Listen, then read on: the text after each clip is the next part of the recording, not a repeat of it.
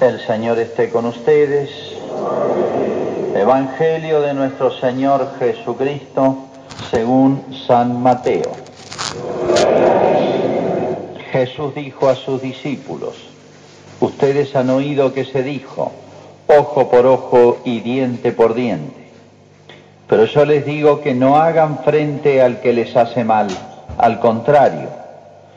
Si alguien te da una bofetada en la mejilla derecha, preséntale también la otra. Al que quiere hacerte un juicio para quitarte la túnica, déjale también el manto. Y si te exige lo, que lo acompañes un kilómetro, camina dos con él. Da al que te pide y no le vuelvas la espalda al que quiere pedirte algo prestado. Ustedes han oído que se dijo, amarás a tu prójimo y odiarás a tu enemigo. Pero yo les digo, amen a sus enemigos, rueguen por sus perseguidores, así serán hijos del Padre que está en el cielo, porque Él hace salir el sol sobre malos y buenos, y hace caer la lluvia sobre justos e injustos. Si ustedes aman solamente a quienes los aman, ¿qué recompensa merecen? ¿No hace lo mismo los publicanos? Y si saludan solamente a sus hermanos, ¿qué hacen de extraordinario? ¿No hacen lo mismo los paganos? Por lo tanto, sean perfectos como es perfecto el Padre que está en el cielo. Es palabra del Señor. Gloria a ti, Señor Jesús.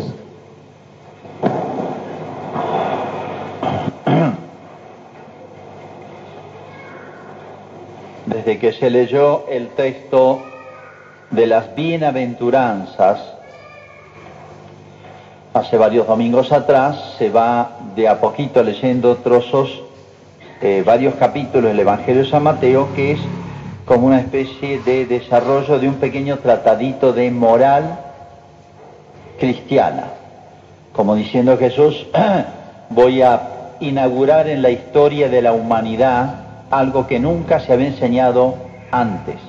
Jamás tenga la humanidad miles, cientos de millones de años, jamás ninguna cultura, ninguna religión enseñó algo tan noble, tan alto, tan único y especial como la moral cristiana, cuyo síntesis son las amadas bienaventuranzas. Y ahora lo va desarrollando en puntos muy claves.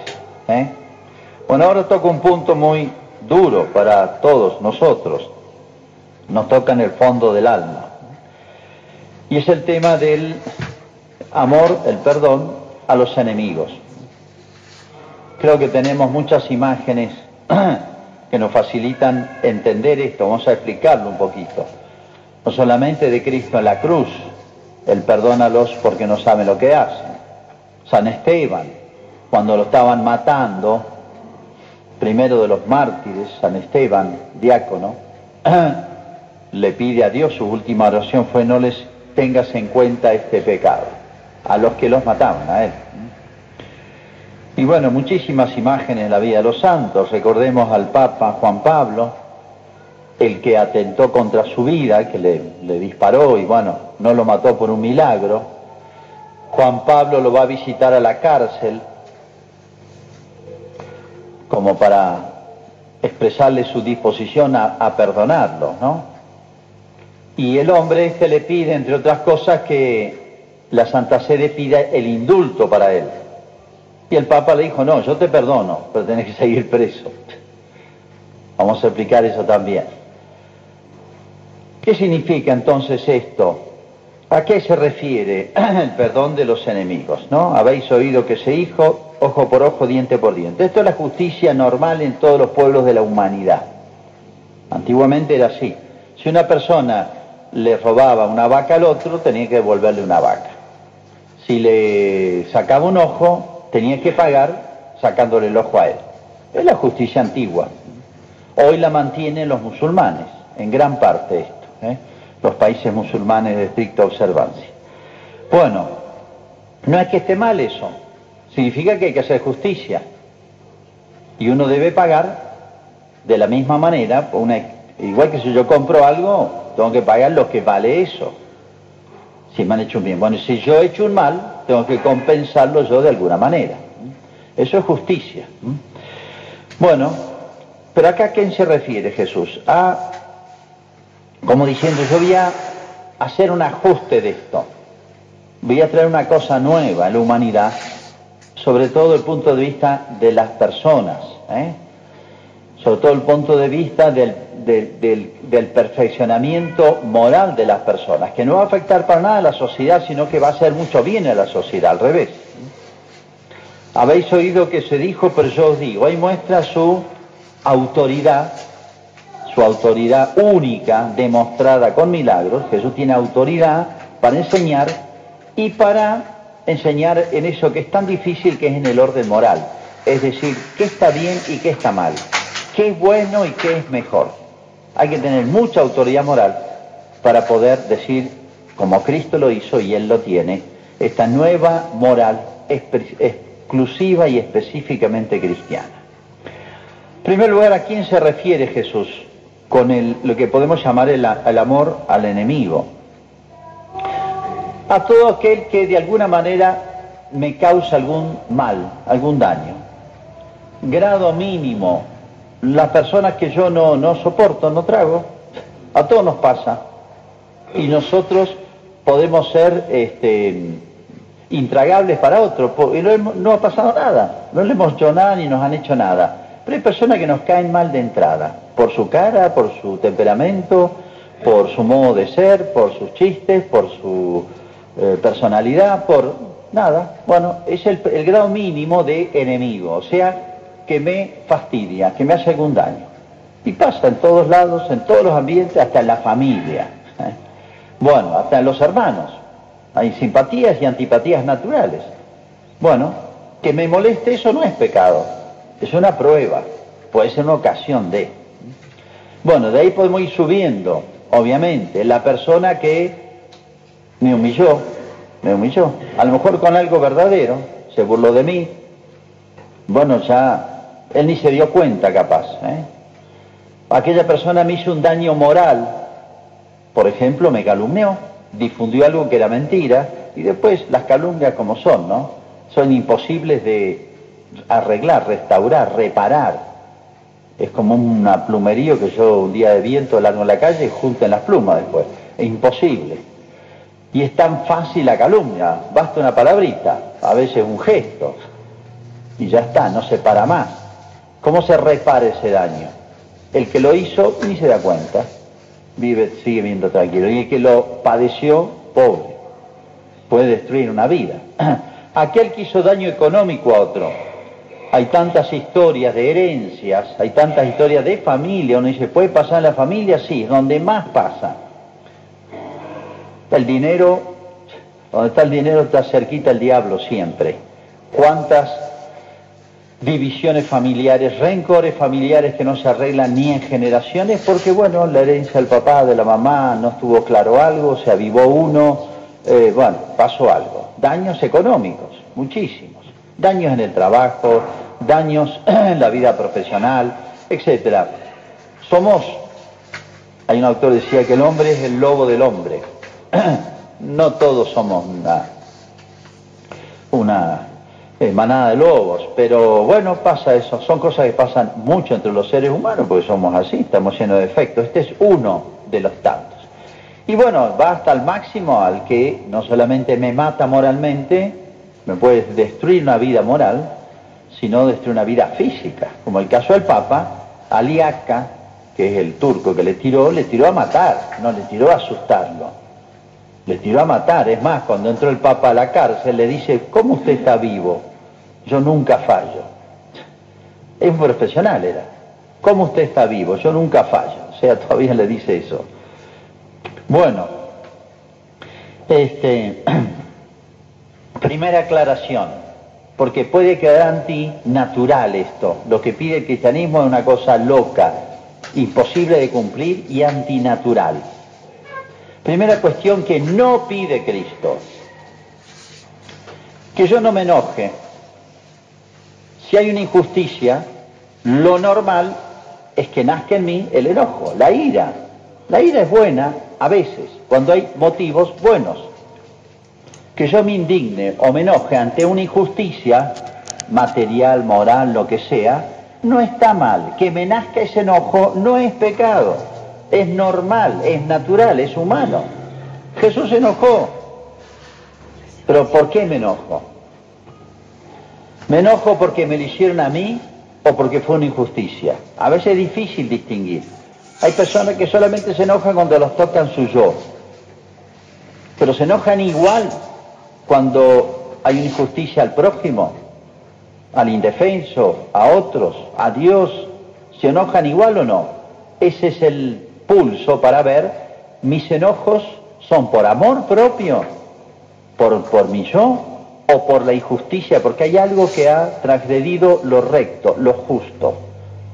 Entonces esa capacidad de enojarse ante la injusticia es buena, pero atenti que puede estar disimulada, puede tener una apariencia de bien, pero en realidad es amor propio. Entonces acá el primer test es, no es malo enojarse, pero ¿ante qué? ¿Por qué?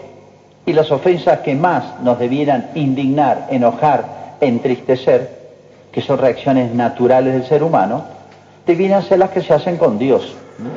Lo que se le resta a la autoridad y dignidad divinas, hoy tan olvidadas en la sociedad, y nosotros tan indiferentes a esas cosas, ¿no? Bueno, no pide Jesús entonces que no nos, no nos enojemos ante la injusticia. No pide Jesús que a veces, por el bien común o por el bien de la persona, hay que pararla. Es lo del Papa. Si yo te perdono, si estás arrepentido, pero seguí preso, porque vos sos un peligro social. Y sí, no nos está pidiendo Cristo que todos los delincuentes anden en la calle, porque tenemos que perdonarlos. No, no, los perdonamos si sabe, sí. El agredido es el que tiene que perdonar. Es muy fácil perdonar en nombre de otro. El problema es el agredido, el ofendido. Entonces, perdonar o estar dispuesto a perdonar no significa que el que obra mal en la sociedad no esté preso, porque va a seguir haciendo mal. Entonces, no, por el bien de él y por el bien de la sociedad, el que obra mal debe pagar lo que hace de mal. Eso es justicia. Jesús no pide entonces que cometamos esa injusticia de que todos los malos, sea en cualquier orden, queden impunes. No, pero no tanto porque uno podrá, el, el, agredido, el ofendido podrá decir, bueno, en cuanto a lo que te toca a mí, no, no lo tengo en cuenta. ¿Y los demás? ¿Y el bien común? ¿Y el bien de esa persona? Hay personas que son muy fáciles de hablar y viven calumniando. Una soltura y se habitúan llevan y traen y, no se piensa en un minuto que pueden estar produciendo un daño moral enorme. A esa persona hay que frenarla. No porque me tocó a mí alguna vez, sino por el bien de esa persona y por el bien común. Hay que pensar en eso. No hay que hacer fácil el obrar mal a los demás. Es más, es un acto de caridad, de justicia y de caridad, al que es fácil, libre, suelto para obrar mal, frenarlo, corregirlo. En primer lugar por él y en segundo lugar por el bien común. Entonces Jesús no está pidiendo que no se haga justicia y que no se procure el bien y se corrija al que obra mal. Bueno, ¿qué es lo que pide? En realidad, y aquí viene un contraste, ¿qué solemos hacer nosotros ante una persona que obró mal? Sobre todo contra nosotros. Somos hipersensible con lo nuestro y a veces hiper insensible con los de los demás. Pero bueno, ¿qué solemos hacer? Y la venganza. No le hablo todo el día, no le hablo más, le hago un vacío, eh, mini venganzas. Hay venganzas masculinas y venganzas femeninas, que cada una tiene su estilo propio. Las más temibles son las femeninas. Y las peores de todas son las femeninas cuando las hacen los varones. Tienen estilo de venganza femenina. Son finas, esperan el momento, a veces esperan años. Un joven me dijo una vez, un chico me, la escuela me dio una paliza, esas palizas, esas típicas peleas de pibes, a los 12 años. Le, eh, eh, guardé el rencor años y esperé el momento de la venganza. Cuando tenía 16 o 17, un día, digo, este es el día justo. Afilé un cuchillo, lo preparé, lo llevé a la escuela, lo esperé en la esquina, sabía que iba a pasar por ahí y alcancé a darle dos puñaladas. Ahí me sentí contento. Llevaba cinco años esperando venganza. Bueno, no, eso no es cristiano. Si el otro chico se peleó, bueno, peleas, se arregla de otra manera, ¿no?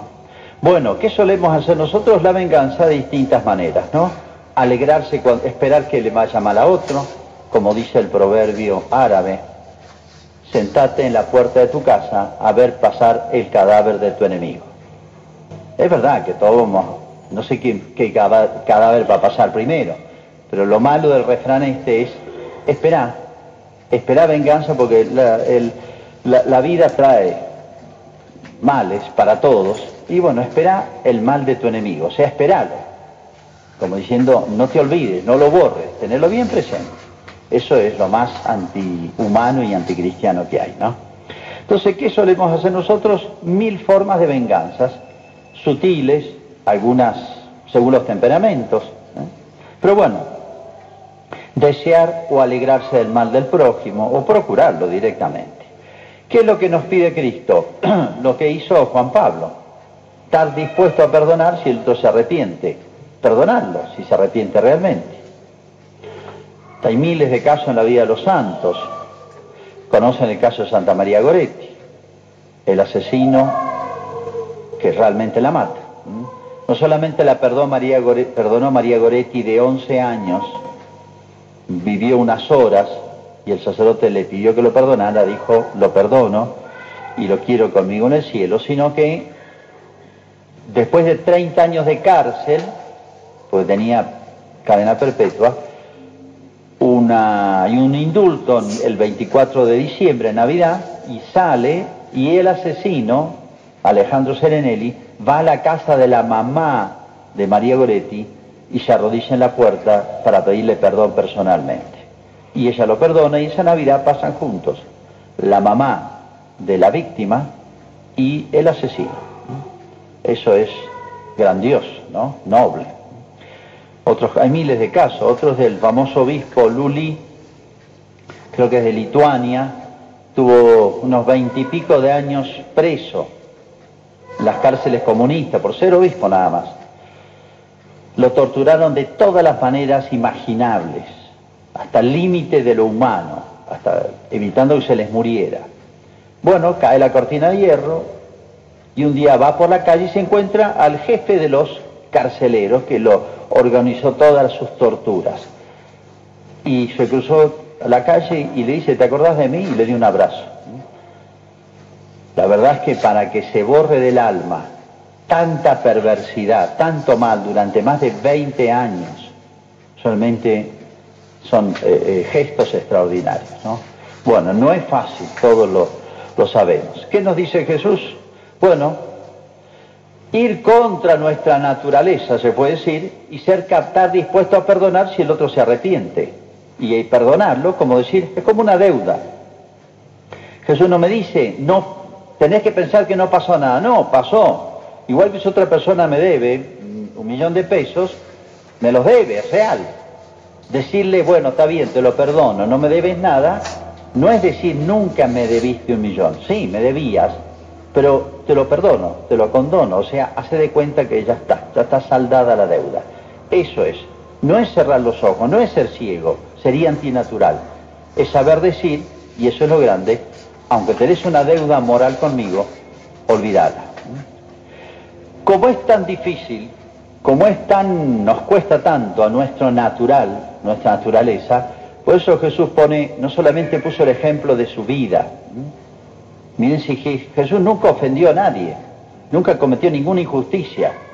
Y las que cometieron contra él, desde que nació lo quisieron matar. Así que imagínense, si no tenía motivos de enojos contra toda la humanidad, contra no, no se salva a nadie, ni los doce apóstoles. Tenía motivos Cristo para reprochar o guardar rencor. Por eso es tan sabio eso cristiano que es más importante los deberes que los derechos.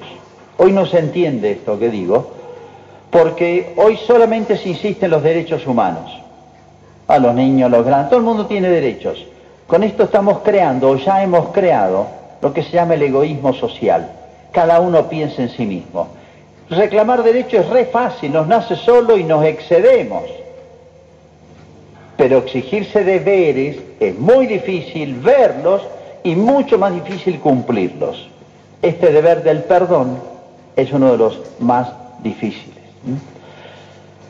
Y eso de exigir, uno no es malo, uno no es, no se hace malo porque los demás cometan injusticias con uno. Lo hace malo al que las comete. Aunque yo las padezca, el que se hunde, el que se hace mal, es el que comete la injusticia.